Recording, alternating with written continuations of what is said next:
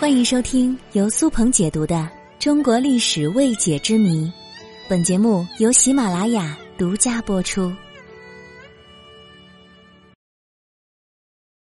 祝融是如何变成火神的呢？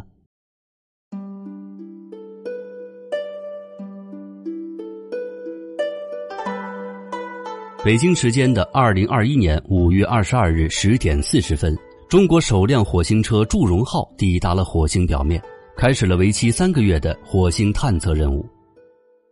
作为中国首辆登陆火星的火星车，它的名字“祝融”有着很深的渊源和意义。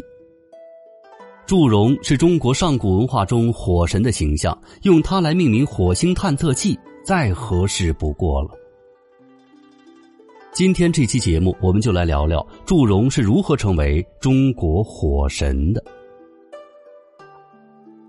迄今为止，我们所能知道的最早的关于祝融的记录，来自于在解放前的长沙子弹库战国墓的《楚帛书》。《楚帛书》是现存最早的古代帛书，上面记载了先秦时期楚国的创世神话。根据《楚帛书》的记载。在世界洪荒远古之时，混沌黑暗，蒙蒙昧昧，无名无别，风雨淤积不畅。直到楚人的远古祖先伏羲出世，后来伏羲和女娲生了四个儿子，分别掌管着春夏秋冬。但是这四个儿子相处的并不和睦，为了各自的利益争斗不休。他们的斗争搅得地动山摇，日月混乱，大地龟裂，山岭侧翻。天神就派火神祝融去恢复人间秩序，祝融就解决了四神间的争斗，奠定了天之三维和地之四极，使天地万物日月有了正常的运行规律。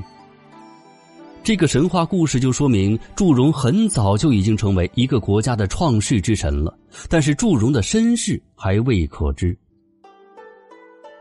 而祝融的来历要追溯到旧石器时代。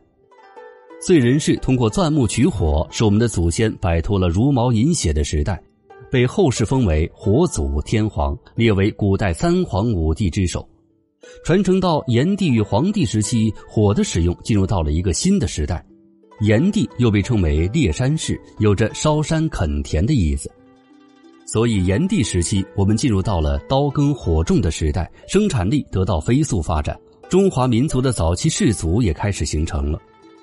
但是据说炎帝会使用火，但是不会保存火。直到炎帝的曾孙祝融开创了保存火种的方法，所以他被炎帝的部落授予了极大的荣誉和权力。